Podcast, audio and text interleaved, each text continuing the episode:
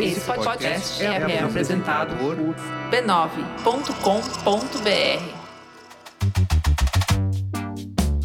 Olá, eu sou o Bruno Natal. Hoje é dia 1 de setembro e no resumido número 128, a relação entre o assalto em Araçatuba, um desafio do TikTok, economia da atenção e dopamina. A China aperta o cerco digital. Print do WhatsApp pode dar ruim. Criptorastas, Lee Perry eterno e muito mais. Vamos nessa, resumido. Resumido.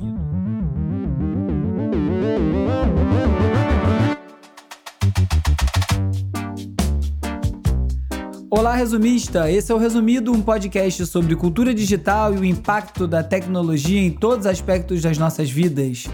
Sobre o experimento que eu propus na semana passada, em que eu pedi para você compartilhar com apenas uma pessoa que pudesse conhecer e gostar do resumido, ou ninguém animou a fazer, ou ninguém convenceu ninguém, porque os números continuaram iguaizinhos em relação aos episódios anteriores. Como eu prometi que ia divulgar o resultado, tá aí, valeu a tentativa. Como é início do mês e várias pessoas pediram para fazer o, do dia do Pix algo mensal, então esse mês tem dia do Pix outra vez. Se você quiser colaborar, é só fazer um Pix para o resumido. A chave é o e-mail brunonatal@resumido.cc e eu vou deixar também um link na descrição do episódio, também no site do Resumido, junto com o QR Code que também está na capa do episódio, para você contribuir com quanto quiser. Vamos de cultura digital e como nosso comportamento online ajuda a moldar a sociedade. Gente, pelo amor de Deus, as pessoas estão. Ai, meu Deus do céu, as pessoas estão em cima do carro. Uma quadrilha realizou um assalto cinematográfico e várias agências bancárias em Araçatuba foram saqueadas e foi uma estrutura envolvendo quase 100 artefatos explosivos espalhados pelas ruas, escudo humano e o uso de drones para monitorar a chegada da polícia. Cinco pessoas ficaram feridas e outras três morreram durante o roubo.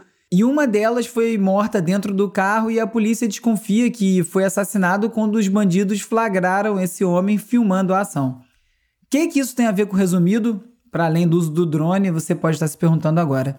Eu estou especulando aqui, eu não quero correr o risco de ser insensível, de julgar ninguém, até porque ele podia estar tá filmando porque acreditou que era a única forma de se proteger de alguma forma, ou até para auxiliar nas investigações depois.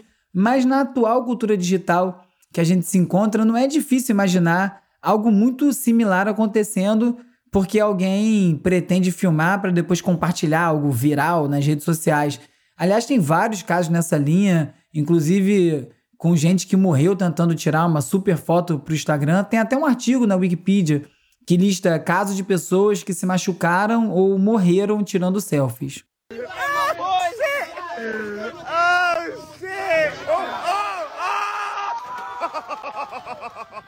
Um dos virais mais recentes do TikTok foi o Milk Crate Challenge, que consistia em tentar subir e descer sem cair uma escada formada por engradados de plástico empilhados.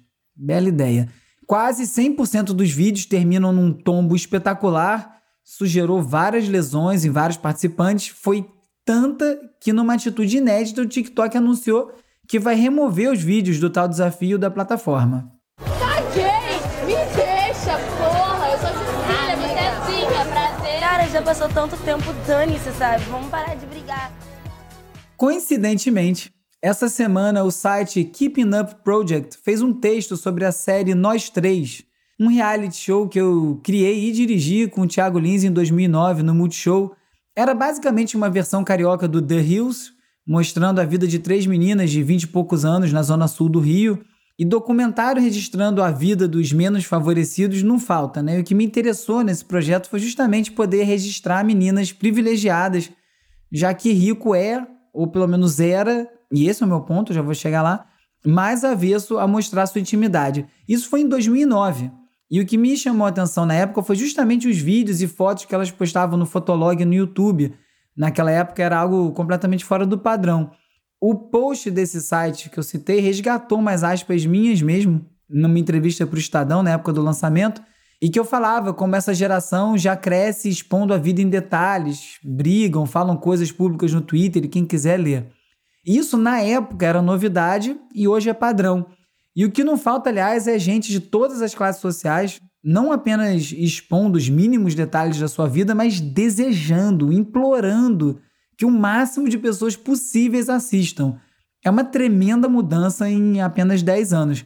Aliás, bem menos que 10 anos, né? Já que isso não começou agora. Mudou tanto que hoje, como eu falo tanto por aqui, a exposição já quase não é opcional. Até pediatra tem que virar influencer para ter relevância. E boa parte da culpa disso é nossa mesmo, porque a gente valoriza as coisas dessa forma. O grande lencinho, que trabalha no Circo Voador, me enviou agora, enquanto eu escrevi esse roteiro aqui, um link para um desabafo que o DJ e VJ Kraka postou no Facebook, em que ele descreve essa nossa vida digital como uma relação abusiva com as empresas de Big Tech em que os artistas têm que estar online produzindo conteúdo 24 horas, 7 dias por semana, se quiserem se manter relevantes. A questão é o que é que se tornou ser relevante. Aí você lembra do apagão do Twitch que eu comentei no episódio passado? Vai rolar outro, dessa vez vai ser global, na quarta, 1 de setembro, hoje, quando esse episódio saiu. Vários criadores decidiram que não vão produzir conteúdo como uma forma de cobrar providências do Twitch em reação ao que ficou conhecido como hate raids, que é quando as transmissões ao vivo na plataforma são invadidas por imbecis com mensagens de ódio, racista, homofóbicas, transfóbicas e por aí vai. Sabe o que é o Twitch se os principais criadores da plataforma pararem de transmitir? Um grande nada. É um grande vazio. E aí você pensa só o que poderia acontecer se houvesse uma consciência coletiva de que as plataformas precisam muito mais dos criadores e da audiência do que o contrário. É tanto tempo conectado que o Tecnoblog repercutiu uma matéria da The Verge contando a história de uma pessoa que utilizou o recurso de eletrocardiograma do Apple Watch quase mil vezes em um ano. Isso é compulsão pura.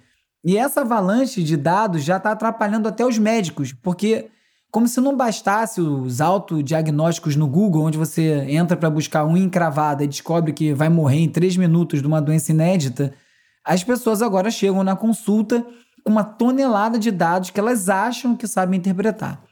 Parte desse vício digital tem a ver com a gente estar afogado em dopamina. Uma coluna do Wall Street Journal comenta a relação entre os crescentes níveis de depressão e ansiedade nos Estados Unidos e no Reino Unido com o tempo de tela. Isso porque, segundo o artigo, neurocientistas já provaram que a área do cérebro que é responsável pelas sensações de alegria e de tristeza não apenas são vizinhas, como elas sempre buscam se manter em equilíbrio, ou seja, quando a gente é bombardeado por dopamina, despertado pelos mecanismos das redes sociais, videogames, o nosso cérebro tenta compensar e encontrar o equilíbrio de novo. E isso provoca reações e sensações como irritabilidade e ansiedade. Qualquer um que já passou tempo demais online, scrollando sem parar, sabe que quando consegue parar, raramente está se sentindo relaxado, né? E nem sempre foi assim. E tem dois sites que mostram muito bem isso. Um é o 404 Page Not Found, que visita vários sites da Web 1.0 que ainda estão ativos com os layouts originais, outra internet, e o How I Experience the Web Today, que significa como eu experimento a rede hoje, que simula uma navegação por uma página de hoje em dia com todas as barreiras que você precisa ultrapassar para ler um artigo é definir cookies, aceitar termos, pedidos para desabilitar o bloqueador de anúncios, pedidos do seu e-mail, autorização para receber notificações, todo mundo atrás de dados, dados e mais dados.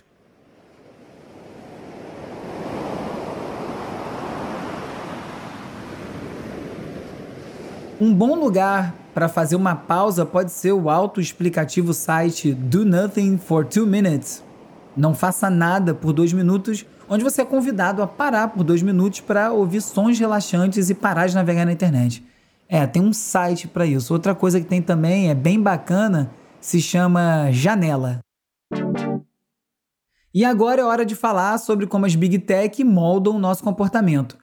O governo chinês anunciou uma série de regulamentações relacionadas a algoritmos de recomendação das plataformas. As principais regulamentações dizem que essas recomendações precisam estar alinhadas com os interesses do Estado e manter valores populares e não colocar em risco a segurança nacional. Diz também que as empresas precisam criar um sistema para que os usuários possam descadastrar palavras-chave que estejam relacionadas aos seus perfis e que os algoritmos não sugiram conteúdos viciantes, além de tornar os algoritmos e os dados disponíveis para casos de investigação policial. Outra forma de ler isso é desliga a internet aí, porque isso aí é a base da navegação na web hoje em dia. O mais curioso é que essas recomendações causaram espanto na comunidade digital, justamente por serem exigências de um país com partido único, é claro. Mas se você prestar atenção, vários dos pontos são muito parecidos com o que vem sendo discutido nos Estados Unidos ou na Europa sobre as boas práticas das plataformas digitais.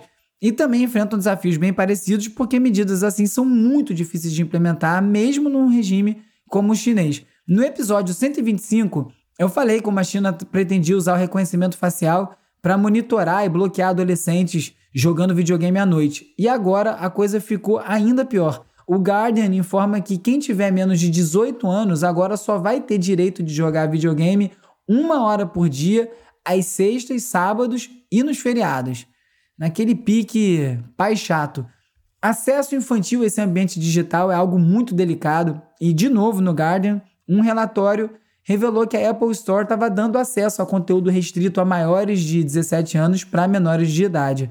Ainda na China, mas falando da parte do regime que tem apetite pelo capitalismo, o TikTok anunciou uma parceria com o Shopify e agora vai ser possível realizar compras no aplicativo. E aí a gente vai chegando a galope a previsão óbvia de que em breve todas essas redes sociais vão ser só lojas online, um grande shopping onde tudo vai estar à venda, inclusive os seus dados. Aqui no Brasil, o STJ definiu, através do julgamento de um caso, que capturar a tela, o famoso print screen, e divulgar esse conteúdo para outras pessoas é passível de gerar uma indenização por se tratar de uma divulgação ilícita. Então, cuidado com aquela fofocada de ficar mandando print dos chats do grupo, os individuais para outras pessoas, hein? Porque se descobrirem, pode dar ruim. E o site J publicou um texto sobre os limites da geolocalização como meio de prova na Justiça do Trabalho, ou seja, como você pode identificar a localização de um aparelho celular e utilizar esse dado para comprovar que trabalha em determinado local e comprovar vínculo empregatício. A Apple fez um acordo coletivo com desenvolvedores de aplicativos que estavam processando a empresa por conta da cobrança da taxa de 30% na App Store.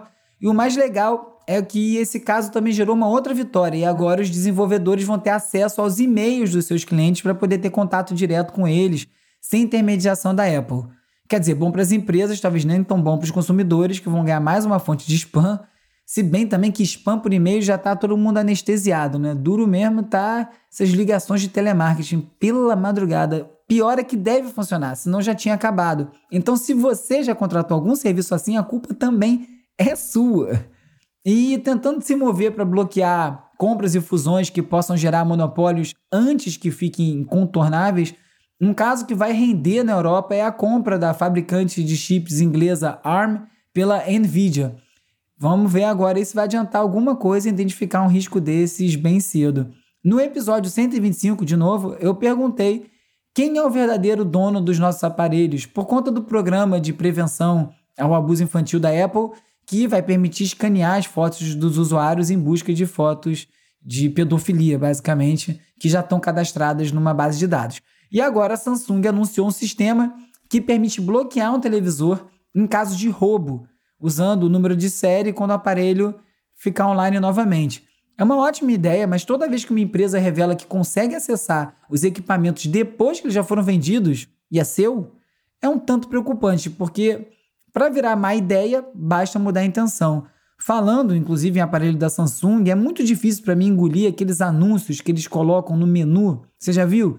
anunciando o canal deles, às vezes alguns filmes e programas específicos, e não dá para desabilitar. Eu ainda nem me informei se isso é legal, porque não se trata de uma plataforma grátis em que você está pagando assistindo anúncio, como é o YouTube, o Facebook, o Twitter. A televisão já é sua. É muito esquisito isso. E para fechar esse bloco no clima quem ri por último ri melhor, depois de Spotify investir em podcasts exclusivos, comprar o podcast do Joe Rogan por 100 milhões de dólares, e agora tentar convencer a nós, os podcasters, a cobrar assinatura através da plataforma deles, eles morderem a porcentagem, não, obrigado. A The Verge fez um levantamento que mostra que o Joe Rogan perdeu relevância desde que o podcast dele se tornou exclusivo no Spotify.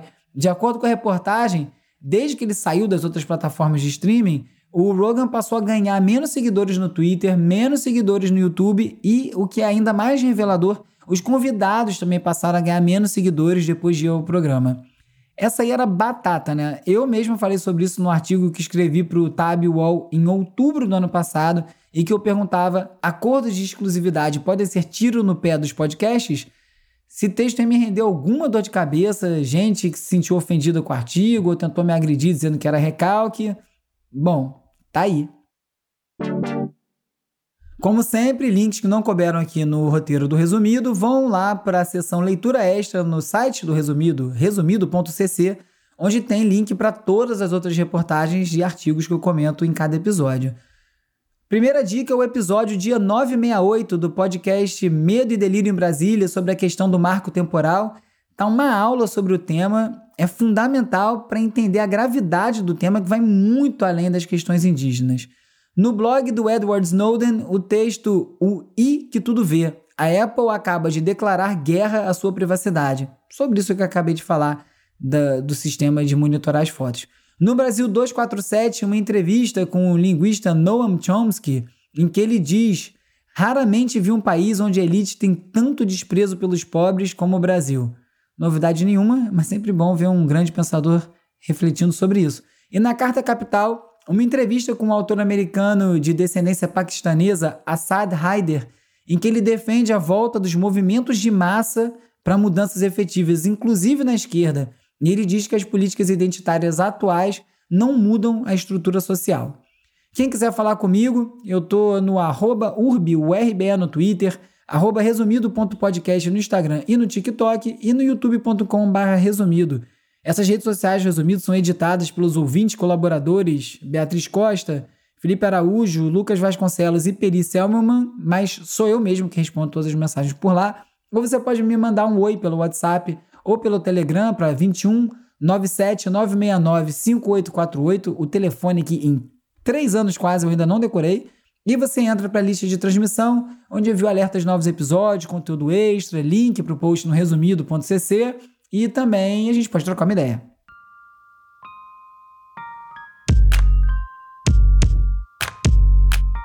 Resumista, se você adora música, você vai adorar o app do Amazon Music. Eles me chamaram para experimentar e eu tô curtindo bastante. No Amazon Music tem milhões de músicas e episódios de podcasts para escutar de graça. Dá para seguir seus podcasts favoritos, como resumido, e dá para baixar para ouvir o episódio offline. E se você assinar o Amazon Music Unlimited, tem várias playlists, tudo sem custo. A que eu mais gosto é a Minhas Descobertas, que faz sugestões baseadas nos discos e playlists que você já ouve e normalmente traz novidades muito boas. Outro dia mesmo entrou uma música nova do Bad Bad Not Good que eu nem sabia que tinha sido lançada e deu para pedir para Alexa salvar na minha playlist de novidades sem ter que pegar o celular ou no computador. Mundo moderno. Se você quiser testar, o Amazon Music Unlimited dá 30 dias de graça para novos assinantes. É só visitar www.amazon.com.br/resumido e iniciar o período de teste sem precisar de cartão de crédito.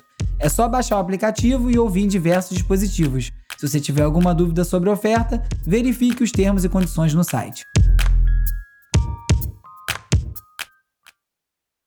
Hora de relaxar com as dicas de ver, ler e ouvir.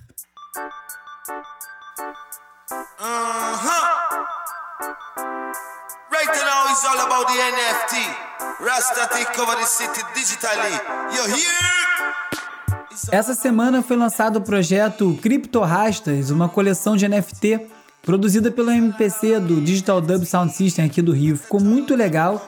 Cada rasta tem um nome, uma mini bio, vão ter várias parcerias oficiais com ícones do reggae, Lee Perry, Augustus Pablo, e ainda vai dar acesso a oportunidades exclusivas para a comunidade de colecionadores. Se você quiser saber mais sobre NFT, eu vou linkar no site o artigo que eu escrevi para MIT Tech Review sobre colecionáveis digitais. Os criptorrastas voaram, foram 3 mil vendidos, quase um terço da coleção em 36 horas, e isso numa semana que o projeto seminal de NFT, o CryptoPunks, atingiu a marca de 1 bilhão de dólares em negociações totais e também na semana que surgiram rumores que o Facebook está planejando lançar funcionalidades de NFT, uma carteira digital. Quero nem pensar no que pode acontecer se esses rastros voarem mais alto. Por questão de transparência, faço questão de deixar claro que eu sou um colaborador do projeto Criptorastas e, por responsabilidade, eu friso aqui que isso não é de nenhuma forma um conselho financeiro.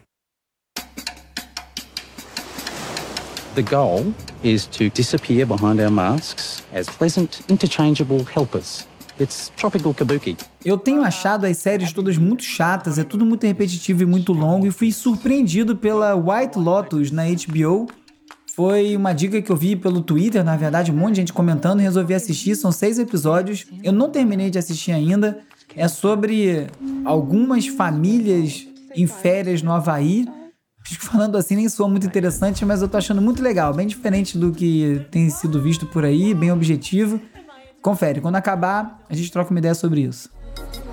Sabia que tudo que a gente conhece, de um grão de areia no fundo do oceano até todo o conhecimento produzido pela humanidade, equivale a aproximadamente 4% de tudo que existe no universo? Aí ficou pequeno, né?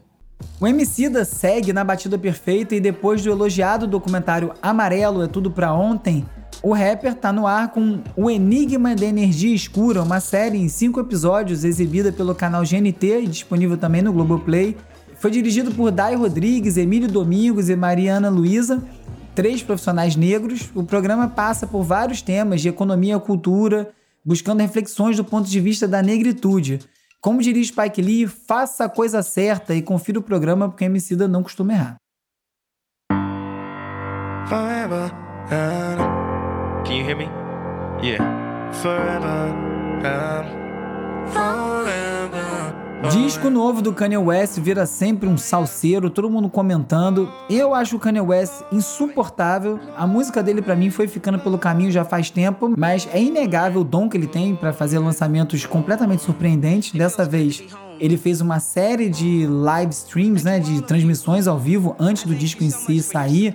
Antes disso, no Life of Pablo, ele inclusive fez um disco que ele atualizou as músicas, mudou as letras, mudou os beats, já que é tudo digital mesmo. E dessa vez ele fez essas transmissões antes de sair o disco e também lançou o disco num aparelho que você consegue manipular os canais de cada música. Você pode tirar a bateria, botar, aumentar a voz, tirar os efeitos. Ele tá sempre à frente, o problema é que o disco é insuportável. Eu tentei ouvir, não tem como não.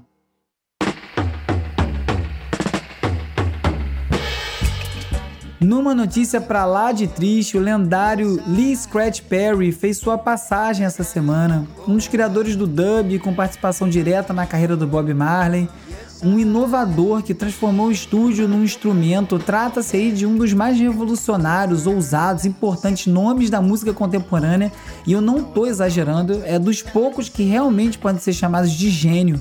Fiquei triste demais com essa notícia, chorei a beça. É muito estranho como quando morre um ídolo, principalmente de música, né, que tá sempre presente em vários momentos da nossa vida, parece que morreu alguém da família, né? Eu tive a honra e a alegria de entrevistar o Lee Perry pro meu documentário Dub Echoes. Caraca, sem dúvida esse é o episódio mais autorreferencial da história do Resumido. E a epopeia toda para conseguir essa entrevista, as conversas no camarim com ele, foi a parte mais legal disso tudo. Em homenagem ao nosso ET, a Resumido Tracks da semana vai ser especial, uma seleção de 50 músicas essenciais do Lee Perry, produções dele para ele mesmo, para outros artistas, que foram selecionadas pelo Chico Dub, meu parceiro no Dub Echoes. O link vai estar no site e eu vou enviar também para listas de transmissão no Zap e no Telegram. Obrigado pelas músicas, Lee Perry. Vibrate On. Burly locks. Your father is a chop. Nesse episódio, você ficou sabendo que o nosso vício em dopamina disparado pelas telas pode nos levar a atitudes bem perigosas pra gente mesmo, que a China está regulamentando as plataformas digitais e que capturar a tela de umas conversas no WhatsApp e compartilhar pode gerar indenização. Você também conheceu os criptorastas, saudou o gigante Lee Perry e muito mais. Se você gostou do episódio, compartilhe com outras pessoas que você acha que podem gostar também. Não deixe de seguir o resumido na plataforma que você estiver escutando agora e de deixar cinco estrelinhas e uma resenha no Apple Podcasts para o resumido seguir em primeiro lugar. E faz o Pix. Eu sou o Bruno Natal, obrigado pela audiência e semana que vem tem mais resumido.